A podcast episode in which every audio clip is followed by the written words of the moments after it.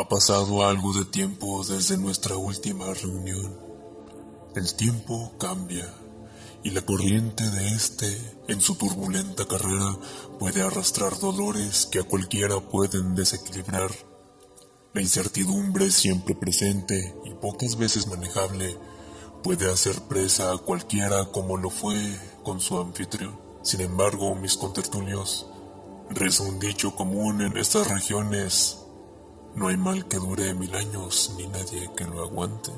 Así que ahora, tras trémulos tiempos, reconstruyamos esta fogata cuyas piedras han sido disgregadas y déjenme poner madera vieja y un poco de arena ígnea para que las llamas vean la existencia de nuevo dentro de este círculo pétreo.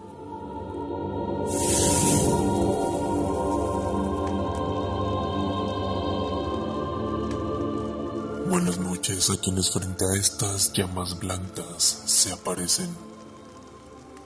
El formato de este programa ha de cambiar un poco a partir de hoy. Buscando hacer honor al nombre de este, de hoy en adelante no serán imprescindibles los relatos que nos narran otras mentes a través de la palabra escrita.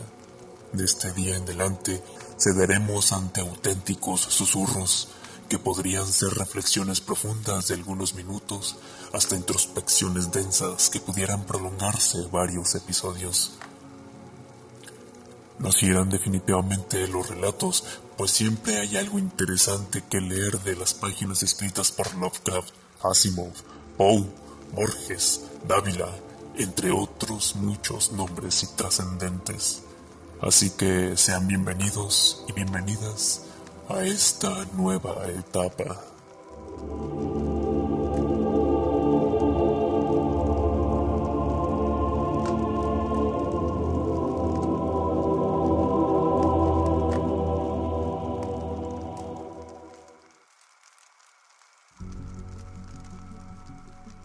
No hay en el mundo fortuna mayor que la imposibilidad de la mente humana para relacionar todo lo que hay en ella.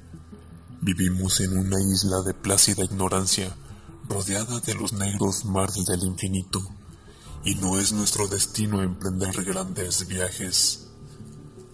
Con estas palabras, H.P. Lovecraft da inicio a una de sus obras más importantes, donde se menciona por primera vez al gran soñador que duerme eternamente en el profundo océano. Es el creador del horror cósmico quien también hace esta afirmación. La emoción más fuerte y más profunda del ser humano es el miedo, y de entre esos miedos el más poderoso es el miedo a lo desconocido. Palabras más, palabras menos. Así como ya deben haberlo deducido, en nuestra reunión de esta noche el miedo es el invitado especial, sea porque se han topado con este episodio en algún momento azaroso o encontrado en su búsqueda de material de pesadilla para esa época especial del año en que la luna de la cosecha alumbra las crujientes hojas doradas sobre el suelo y los umbrales de las estancias ulteriores dan paso a seres que habitan otras esferas. El miedo no es una emoción agradable consiste en una angustia profunda y permanente que detona toda una serie de procesos tanto físicos como mentales. El miedo es para desazón de algunos el verdadero motor primario de la humanidad. El miedo al daño, a la muerte, a la adversidad, es lo que nos ha llevado a buscar cura contra enfermedades mortales, buscar medios para la comodidad y el mitigamiento del dolor, incluso el miedo de ver el legado de la humanidad reducido a cenizas vagabundas que erran por el universo sin búsqueda en testimonio de que alguna vez existió un humano es lo que nos lleva a crear artefactos que eventualmente nos permitan navegar más allá del cielo, entre las estrellas.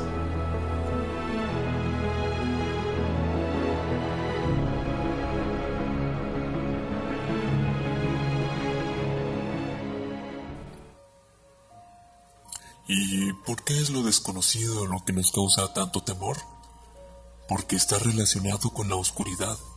Imagínense por un instante ser uno de aquellos primeros seres humanos que comienza a tener conciencia del mundo y a formarse explicaciones de su entorno. Mediante sus sentidos capta el viento y su caricia, el fuego y su calor, el dulzor de las frutas, las bondades del sol y la lluvia, y la cruda realidad de ser devorado por un león, un oso, un tiburón Pero reflexionemos.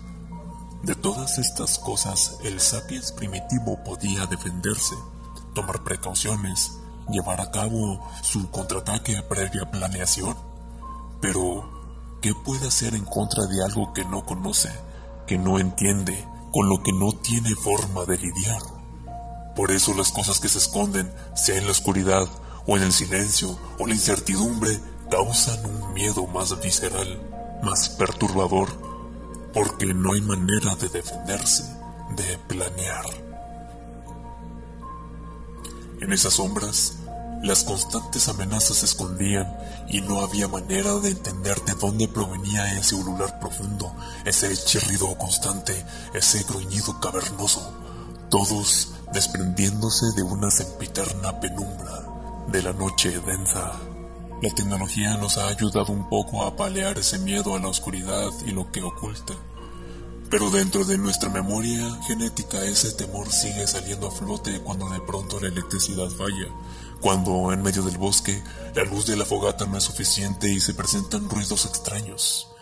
Podríamos estar ya en eras de conquista espacial, donde los viajes interplanetarios sean comunes y colonias de humanos hayan alcanzado los espacios ulteriores bajo el reinado del Sol y aún así sentir esa angustia desoladora, esa aprensión aplastante al contemplar la insondable negrura del profundo universo.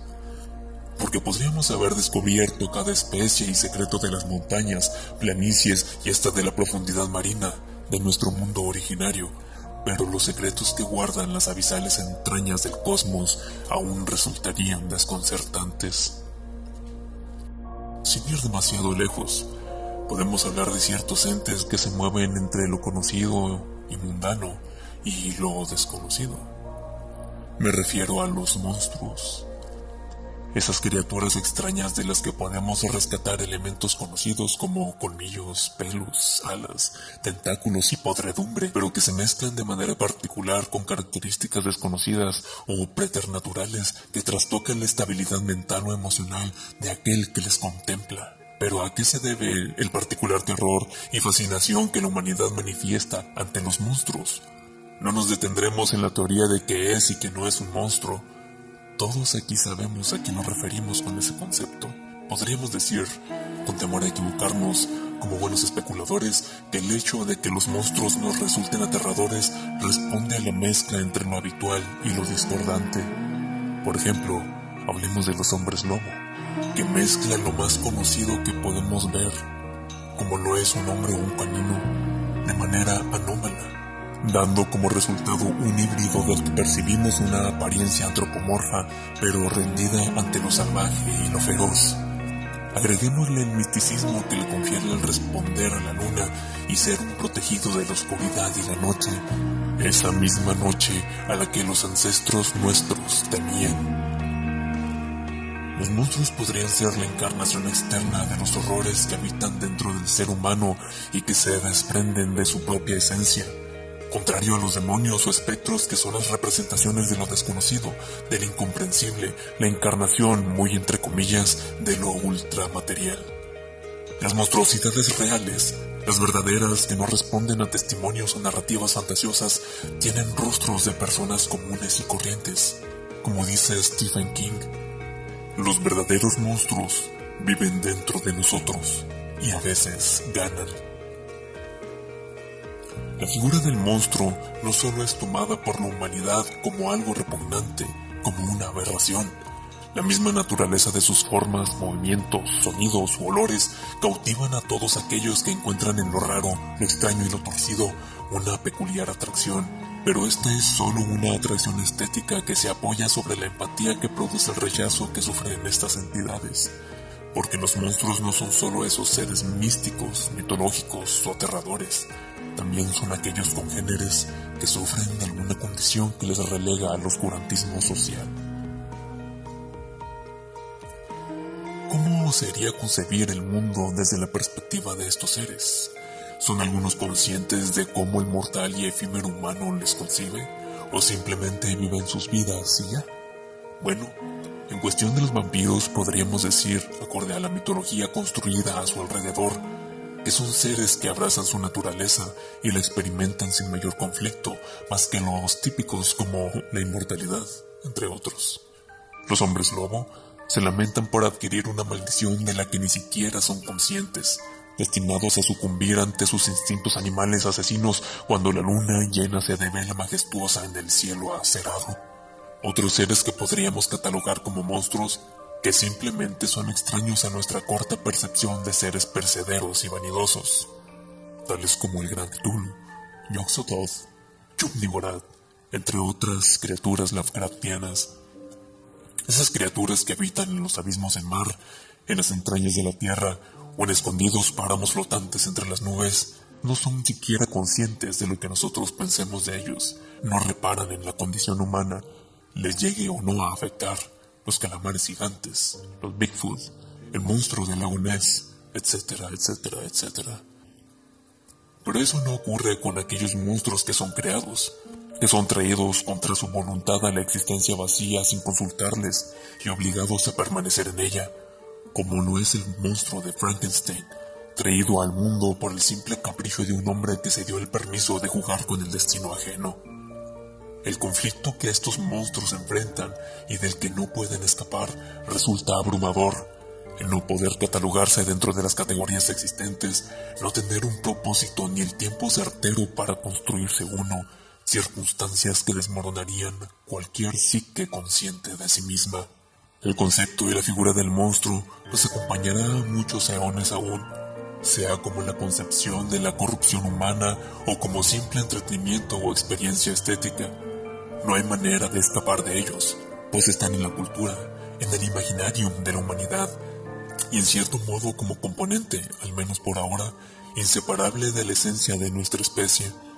En mayor o menor grado, todos poseemos una parte monstruosa que no debe confundirse con maligna. Todos somos deformes si nos comparamos con la perfección. Todos somos aberrantes si nos comparamos con la idoneidad absoluta. Todos somos repugnantes si nos comparamos con los dioses.